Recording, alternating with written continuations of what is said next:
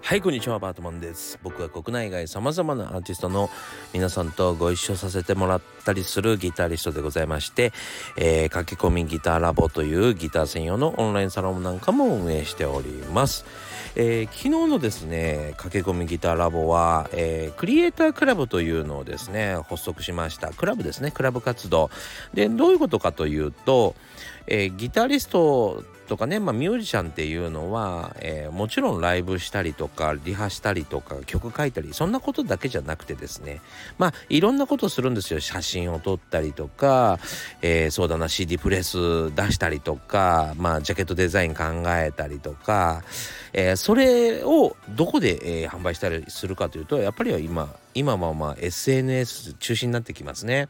で SNS のうんまあ使い方とかっていうのはやっぱりちょっと特殊なので、えー、その使い方みたいなことを、えー、教えているという感じです。あ教えようかなって感じですね。はい、そういうクラブなんかを発足して、えー、そこではちょっと離えーとギターからはちょっと離れて SNS の説明なんかまでしてくれるいいサロンじゃないですか。まあまあまあ、まあ、そんなこともね、えー、考えて、えー、やってますよということでですね興味がある方は説明欄に、えー、リンク貼ってありますので、まあ、見てみてください、えー、そしてですね昨日はですね何してたかっていうところなんですけども、えー、その前に今日の本題話さなきゃな今日の本題は何話そうかなっていうんですけどもえっと、今日はですね横文字2個、えー、以上使わないことっていうところでお話ししたいと思います。えっと、説得したければ横文字2個以上使わないってことですね。はい。こういうタイトルにしよう。うん。えー、昨日はですね、その前に昨日の近況ですけども、えー、僕の相棒エネゴリ君がですね、えー、久しぶりにミーティングに来てくれまして、えー、タイ旅行をね決めてきました。はい、えー、ちょっとアイジアの方に、まあ、タイ、えー、ベトナム、うん、シンガポールあたりをですねちょっとうろちょろしてですね、えー、まあ向こうの、えー、SNS の状況とかを知りたいっていう感じでしょうかね。まあこれ以上はですねサロンの中でお話ししようと思ってますけども、えー、SNS とか、えー、まあそういうそうだなまあクリエイターインフルエンサーがどういうふうな活動をしているかちょっと知りたいなというところでちょっと見てこようかなと思っています。そのチケットを取ったりとかですね、えー、してました。はい。というわけでですねえー、しっかりと旅してまいります。10月の末からですね。はいそれが決まって嬉しいなというところでその後はまあ夜ご飯を食べたいということで、えー、小籠包を食べたいねってなりましてですね。ヤムチャに行ってきました。で、えー、ほんとね、えー、近所だったんですけど小籠包がもうめちゃくちゃ美味しくてですね。何個食べたかな？えっ、とね12個ぐらい食べた 小籠包。はい。でね、ちょっとね、これ皆さんにね、共感してもらえるかな、そう思ってる人結構いるんじゃないかなと思ってんですけど、まあ、中華とかヤムチャとか、まあそこら辺に行くと、デザート欄にごま団子ってあるじゃないですか。ごま団子好きですか皆さん。僕ね、めちゃくちゃ好きなんですよ。でね、ごま団子って、出来上がるの遅くないですか？なんで遅いのあんなに？だってデザート欄にあるんですよ確実に。ね。えー、まあマンゴープリンとか杏仁豆腐とかのところにあるんですよ。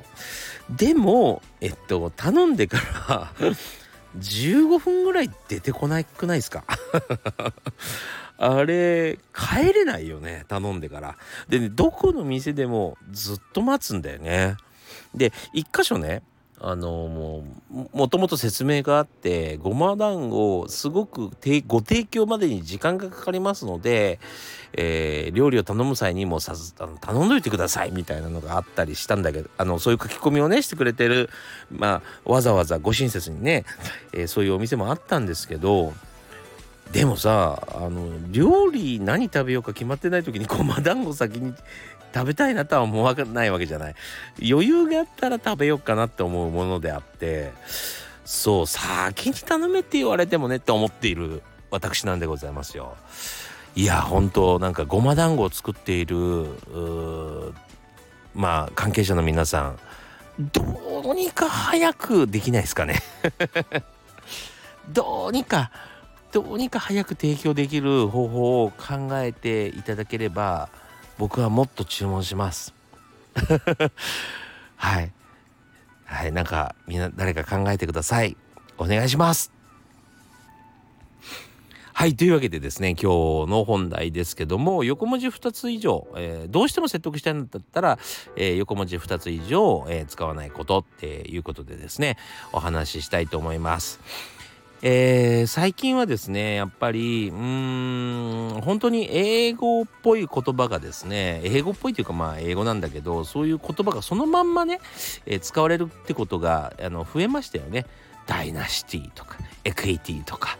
ね、えーまあ、特にですね音楽関係なんかはもちろんヨーロッパ、えー、アメリカあそこら辺の方が盛んですので言葉がそこから来た、えーと、教育に関しては言葉が全部英語だったりしますね。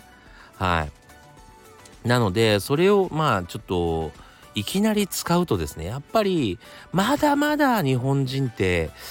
えー、英語だっていう人は多くて、えー、英語に対するすごくその何て言うのかなこう恐怖感というかそういうのを持ってらっしゃる方いらっしゃいますねは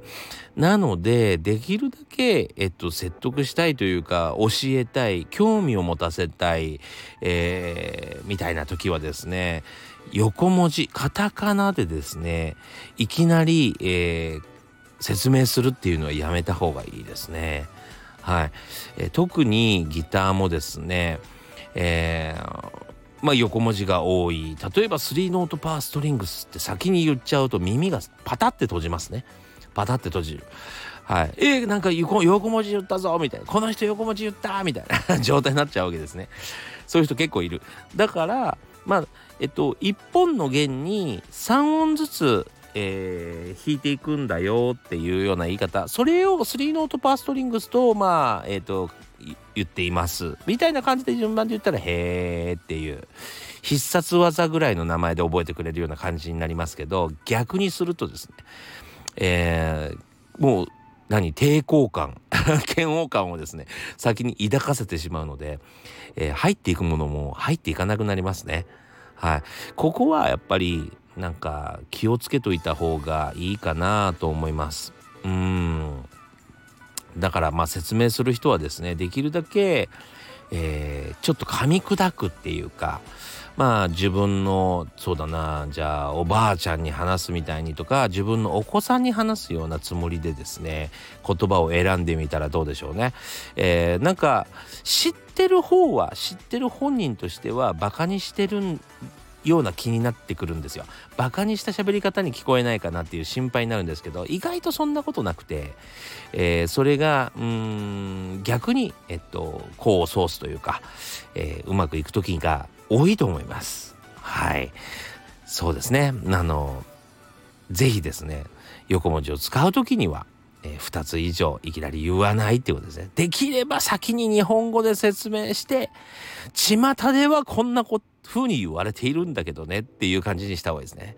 はい。これが逆だと入りませんということでですね今日は横文字を2つ以上使わない説明したい説得したい時には、